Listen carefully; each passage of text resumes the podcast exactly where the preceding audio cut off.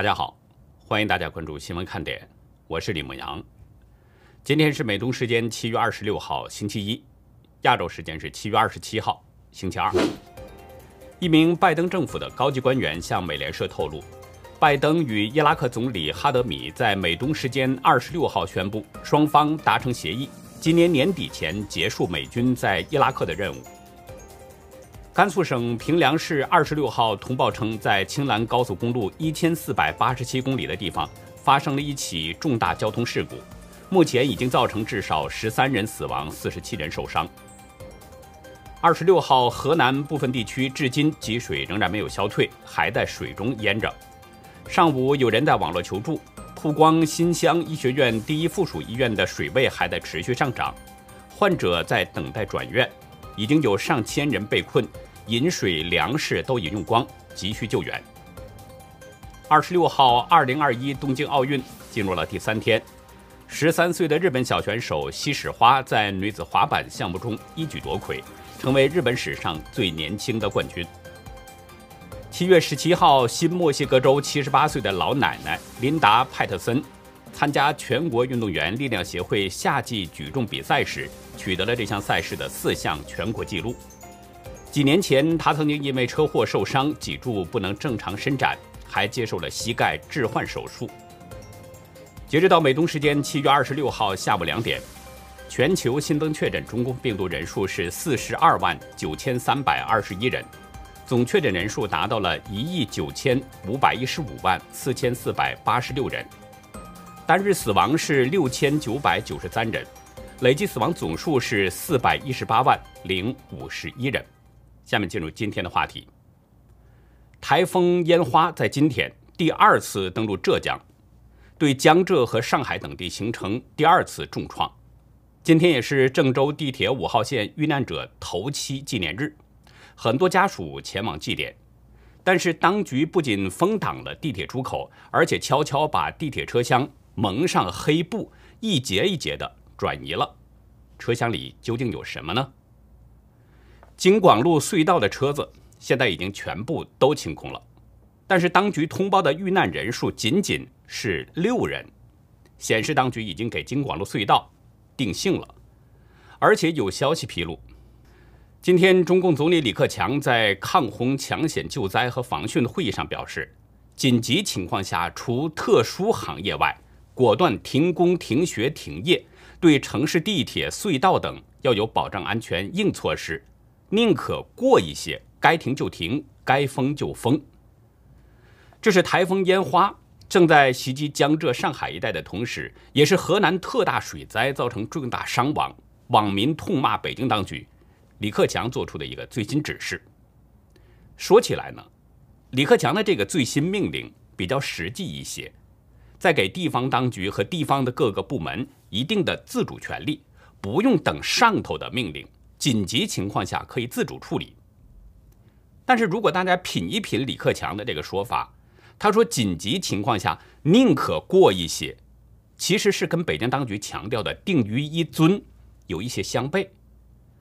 正常人的想法就是在紧急情况下，也就是预感到人的生命遭到了威胁的时候。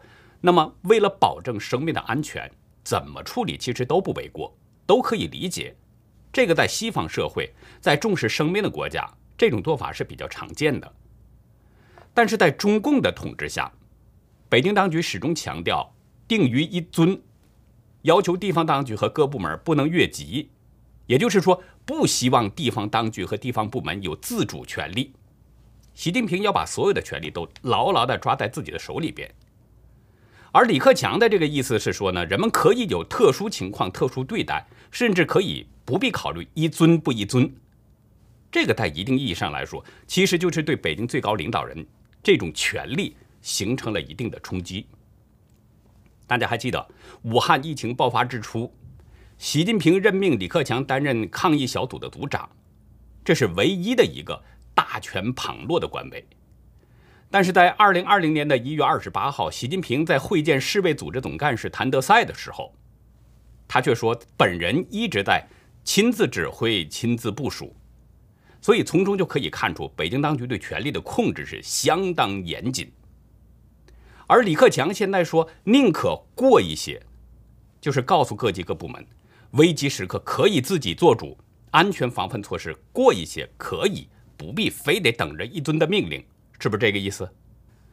但是有意思的是啊，二十四号，就是上个周六，浙江省长郑乍杰在台风烟花来袭之前，他也要求，遇到突发状况不能层层等命令，他表示。要有第一时间的意识，迅速及时决策。我们知道洗礼不睦、中共内斗这样的各种消息，坊间特别多。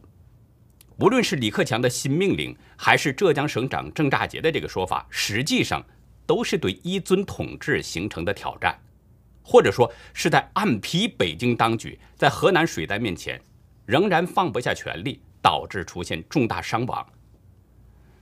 关于河南的灾情。包括死亡人数等等呢，我们稍后还会谈到一些。这里先来关注台风烟花对江浙、对上海一带的侵袭以及造成的影响。当地时间在今天上午的九点五十分左右，第六号台风烟花在浙江第二次登陆了，这就使得江浙和上海一带的降雨又进一步增加，而所带来的灾害也是进一步扩大。据中共官媒报道说，烟花二次登陆。是在浙江的嘉兴平湖市沿海一带，中心附近最大风力是十级，风速为每秒二十八米。这个台风导致杭州、宁波、绍兴、舟山等浙江的沿海多个地区都出现了海水倒灌和山体滑坡等灾情。网友拍摄的影片显示，上海呼啸的狂风伴随着暴雨，遮天蔽日，就像是末日的景象。上海市民陈女士告诉大纪元，上海的郊区黄浦江那边暴雨很大，平时黄浦江市区观望台与路面是有两米的落差，但是现在黄浦江的水已经跟河堤差不多一样平了，而青浦那一带有好多人已经转移了，就是因为黄浦江的水已经越堤溢出了。从网友拍摄的视频看，黄外滩的这个黄浦江水位已经是漫过了堤坝。今天上海的部分高铁线路全天都停运了，包括京沪高铁上海到南京段、沪宁城际丹阳到上海段，还有沪杭高铁等等。今天早晨的高峰时刻，上海的道路车流总量比以往是下降了两成左右。气象部门表示呢，烟花的云系范围非常广，东西跨度大约是一千五百公里，南北跨度大约是一千二百公里。在烟花登陆之后，无论是它的强度还是它的移动速度减弱，都是比较缓慢的。气象部门指出，烟花的路径复杂，影响范围广，对长三角地区会有很大的影响。而且烟花登陆之后维持时间比较长，所带来的环流影响估计会持续到二十九号，中国的华东地区都会有大量的降雨。烟花二次登陆浙江，这跟第一次登陆相隔还不到一天。第一次登陆是在当地时间二十五号的中午十二点半左右。这个台风第一次登陆呢，其实是已经阻断了中国东海岸部分地区的海陆空交通，有几十艘船只从上海南部的港口撤离了。上海浦东和虹桥机场、杭州的萧山机场昨天取消了所有的航班。上海地铁一号线新庄站天桥的棚顶被大风给吹走了，长宁区番禺路、平武路一带有房屋的外墙砖块脱落，砸歪了附近的红绿灯，还有大量的树木被连根吹倒，压断了输电线路。所以从昨天上午开始，中国第一大城市上海出现了断水、断电、断网，这让许多大陆的网友是开始慌了。有网友表示，在上海三年第一次遇到停电，还有燃气没断。有网友说已经停电两小时了，一个人在家，外面风和雨不敢动。也有网友表示断水、断电、断网，外面的风声、雨声恐怖。据大陆媒体报道，东部沿海地区出现了十到十二级的强风，沿海的岛屿更是出现了十三级到十五级的强风。截止到昨天晚上，浙江紧急撤离了一百六十万人，上海撤离了是三十六万人，而江苏撤离了一万多人。烟花带来了大量的降雨，其中以浙江的绍兴和宁波最为严重。杭州进化镇东山村十二个小时累计降雨量超过了两百毫米，周边多个村庄严重积水。而宁波市的淹水范围比杭州还要广泛，洪水已经漫进了民宅。在台风来袭之前呢，这个浙江宁波市的车主啊，很多人是宁愿被交警罚款。也要把这个车子给停到高架桥上。昨天下午，明州高架桥上已经停了不少的私家车，使这座市内的高架桥变成了空中停车场。我们接下来关注河南的灾情。今天是七二零郑州地铁五号线遇难者头七纪念日，有不少家属到沙口路站 C 出口去祭奠罹难的亲人。照片中可以看出来，沙口路站的外面摆满了花束。有这么一张图，在沙口路站 B 出口外，地面上坐着一名男子。男子的旁边自行车上绑着一块牌子，上面写着：“妞妞，爸爸还想接你回家。”但是中共很快派人在沙口路站周围给围上了黄色的挡板，把家属祭奠亡灵的鲜花都给圈了起来。到下午的时候，当局也把 B 出口用挡板围了起来。另外，有网友在视频中曝光，当局已经出动了多辆的大卡车，把一节一节的地铁车厢都拉走了。而这些地铁车厢的窗户上，同样像前两天一样，都蒙着黑布。地铁车厢为什么要运走呢？被水淹了就不能用了吗？为什么运地铁车厢的时候还要蒙上黑布呢？里面是不是有什么见不得人的呢？懂的自然会懂，不懂的永远不懂。河南省当局通报，截止到当地时间中午十二点，就是今天中午的十二点，河南全省有六十九个人遇难，失踪五人。罹难者的人数呢，比昨天二十五号通报的人数多了六个。但是当局没有说明这新增的六名遇难者是在哪里发现的。截止到昨天早上七点，京广路隧道所有路段中的车辆已经全部都拖出来了，但是当局没有说明共有多少辆车。官方目前公布的数字，仅仅在隧道内遇难的是有六个人。也就是说，在京广路隧道这里，中共是不太可能增加罹难者数字了。不管在这里有多少冤魂，中共都不可能再往上加人数了。换句话说，中共很可能已经是定调了。京广路隧道就死了六个人。不管你信不信，也不管你是不是爆粗口，反正中共很可能就这么定了。如果你要是不信的话呢，或者是在网络上表示质疑，那么他可能就会使用老办法，抓人封口。这方面的例子我们就不举了。二十四号的节目当中，我谈到过这个内容，大家可以去翻看一下我前面的内容。德国之声的记者啊，二十四号也是前天在郑州采访的时候呢，突然被一群人给围堵了，被不断的追问你是哪家媒体，是不是 CNN？有一名戴口罩的蓝衣女性对德国之声的这个记者呢拍照，另一位戴黑色口罩和黑帽子的年轻女性。与另外两位不戴口罩的男性是全程参与了与德国之声记者的争论，指责外媒报道给河南抹黑、造谣攻击、污蔑了中国等等。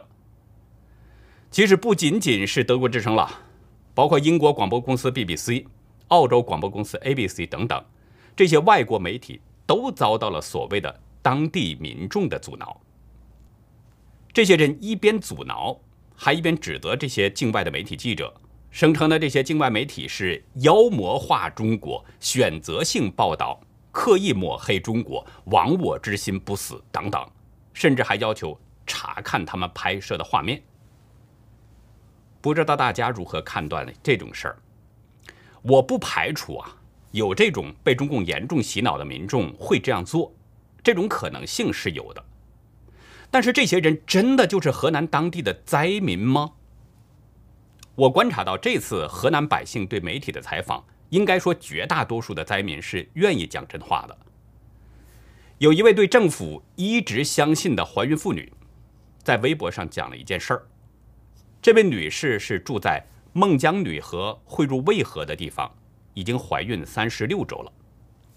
在河水不断上涨的二十号夜间到二十一号凌晨这段时间，她所在的村子差点被人为的淹在睡梦中。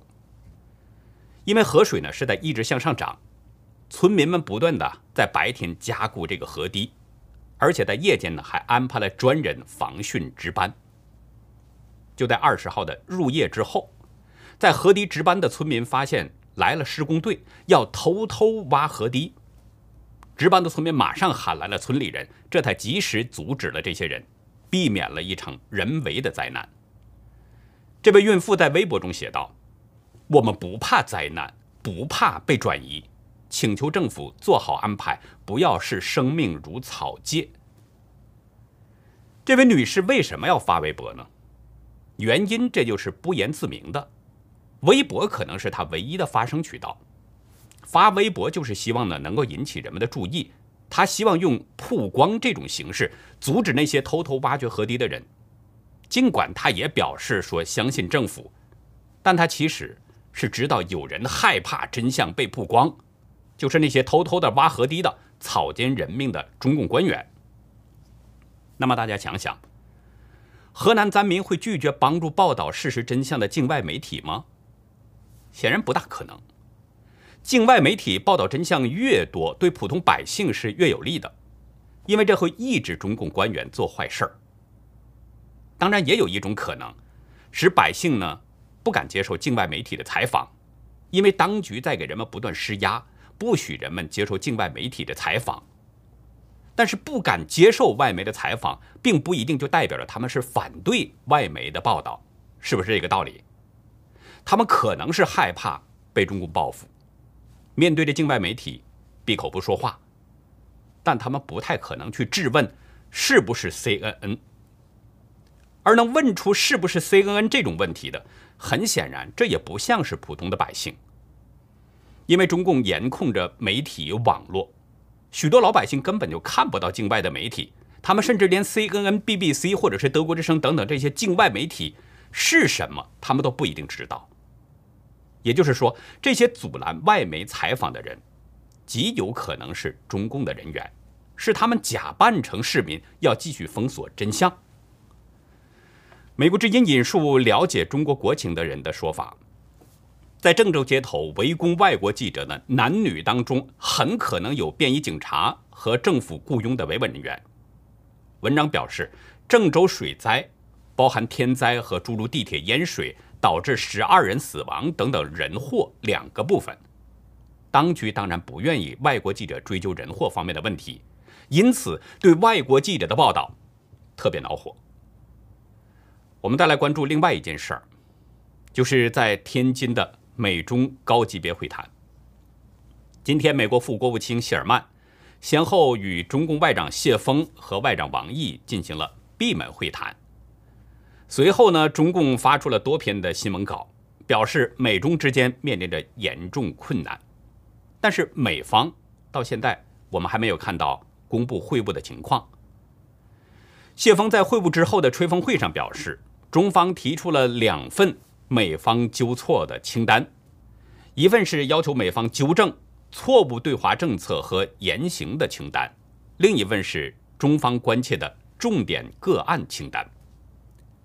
总的来说呢，这两份清单啊，包括敦促美方无条件撤销对中共的党员和家属的签证限制，撤销对中共领导人、官员、政府部门的制裁，取消对中国留学生的签证限制，停止打压中国企业，停止滋扰中国留学生，停止打压孔子学院，撤销将中国媒体登记为是外国代理人或外国使团，并且要撤销对孟晚舟的。引渡等等。根据中共外交部的这个通稿，谢峰说呢，美国一些人呢把中共当作假想敌，要求美国改变极其错误的思想和极其危险的对华政策等等。我们看中共这边的说法，美中这次高级别会晤，中共似乎是在继续延续着战狼作风，给美国拉出了两份清单。但是中共真的有这么强硬吗？中山大学中国与亚太区域研究所教授、国策研究院执行长郭玉仁认为，尽管中共表面上叫嚣的挺猛，火药味儿还挺浓，但这是中共在利用国际场合做内外宣传。实际上，中共想谈，尤其是在关税和科技禁令议题上，中共非常想解禁。大家回想一下，中共的那些话，听起来啊，像是中共在批评、指责美国。美国不应该限制中共党员和中共党员家属的签证，不应该制裁中共领导人、官员和政府部门，不能限制中国留学生签证等等。可是，美国限制中共党员的签证也好，限制中共党员家属的签证也好，说白了，这就是美国不愿意让这些人进入到美国。美国让谁来，不让谁来，这是美国的自由，也是美国自己的权利。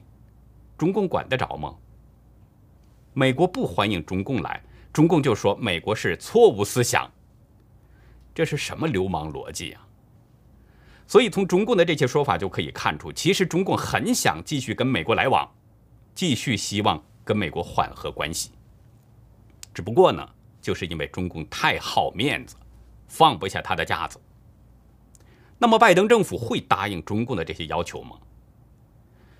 也许拜登本人会有跟北京缓和关系的这种想法，但是，他未必能过得了国会这一关。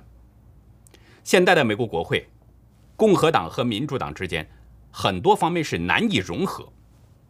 而强硬对待中共，则是两党之间不多见的共同点之一。换句话说，强硬抗击中共几乎就是最政治正确的了。拜登还有三年多的时间，如果想顺利施政的话，恐怕不太敢在对待中共这个问题上去得罪两党。不过呢，我们把话也不能说的太绝对，我们还得慢慢观察，看看究竟是怎么回事儿。接下来继续为大家展示真实中国征画活动的作品。第一幅作品呢，还是跟当前河南的水灾有关，是韩国的一位朋友创作的。这幅画作啊，是由四个部分组成的。左上角呢是风暴灾害，看上去非常恐怖，阴云密布。右上角有不少举着中共党旗的人在振臂高呼，可是大家看他们的上方。天空已经显露出了红色，道道闪电在撕裂着阴暗的天空。左下角呢是京广北路隧道，在那里堆积着大量的汽车，这部分已经无需多言。虽然中共在隐瞒真相，但是堆积的汽车是在无声地讲述着真相，也是在表达着抗议。右下角也有很多人在欢呼，这些人有的人呢手里边举着“天灭中共”。也有的人手里边在举着“三退保平安”这样的横幅。这个部分，天空是通透的，空中有很多放射着光芒的星星。网友表示，现在中国大陆的人们有不少人听信了中共一言堂的谎言灌输，对外界真实的声音听不进去，也不敢相信，这令人痛心。网友说：“但他们不知道，听信中共的谎言，等待他们的却是各种灾难。”而只有认清中共的邪恶，彻底摆脱中共的精神束缚，才有可能平安度过劫难。带给大家的第二幅画作呢，是一位大陆朋友创作的，名字叫《建党伟业》。建是贫贱的建，伟是虚伪的伪。画面上有一棵大树，树的主干上呢写着“中国特色”。其实我觉得这里插一句，我觉得应该称为是中共特色。这棵树上有几个果实，分别写着赵府、人大、共青团、妇联、军队、政协和党委，而这棵树正在被国库的养分滋润着。旁边有一桌赵宴，周围坐着的呢，分别是赵家的三代。还有小粉红、五毛、基地、鹅爹、战狼和犬儒。网友在文字中表示，中共的血脉深植于人民群众之中，在国库的滋养下，结出了红色果实，供赵家人分享。感谢两位朋友的精彩画作，能够把眼下这个最真实的中国用画笔向我们呈现出来，同时也是揭露了中共的无耻和邪恶，压榨着中国的百姓。我是希望呢，大家都能够来参与我们这个活动。我们这个活动呢，到现在已经进行了很长一段时间了，大家都是在用画笔讲述事实真相，也是在救人呢。其实，这就是在用画笔记录着历史，所以我觉得这非常有意义。大家的画作呢，可以寄送到我们的爆料邮箱，就是 xwkd 二零一七 at gmail 点 com，我会在节目中一一的展示大家的作品。然后会上传到我们的优乐客网站，以前的作品也都已经上传到了优乐客网站。大家如果想看以前的作品的话，可以到优乐客去观赏，为您喜欢的作品点赞。另外，大家在投稿的时候，请您呢介绍一下画作的内容，因为我发现有一些作品画的非常好，但是呢，画作当中使用的一些创作元素啊，我们不能准确的把握您的用意。所以需要大家做一些简要的说明，这样可以帮助我们更好的理解作品所表达的意思。另外，如果您的作品是在别人作品之上进行的二次创作，那么请一并说明原作出处，这样既是对原作者的尊重，也避免我们出现侵犯版权的问题。毛泽东和刘少奇，他们两个人都是湖南人，是一对湖南老乡。这对湖南老乡在颠覆中华民国的过程当中有很好的合作。没有留学经验的毛泽东是发动了农民造反，曾经留学过苏联的刘少奇是发动了工人造反。毛在中共的红区是搞武装斗争，而刘是在国民党统治区搞中共的地下党活动等等。但是后来两个人在内斗当中，刘落败，并且。悲惨死去了。在今天的红潮看点呢，我们就来跟大家聊聊刘少奇之死的上半部分。欢迎大家到优乐客会员去了解更多。我们会员网站的网址是 http: 冒号双斜线牧羊兽点 com，还有一个是 http: 冒号双斜线 ulucky 点 biz。那好，以上就是今天节目的内容了。如果您喜欢新闻看点，请别忘记点赞订阅。同时呢，尽可能的帮我们把这个频道给转发出去，让更多有缘人都能够看到我们，也听到我们的声音，同时也是在帮助我们。好的，感谢您的收看，也感谢您的帮助，再会。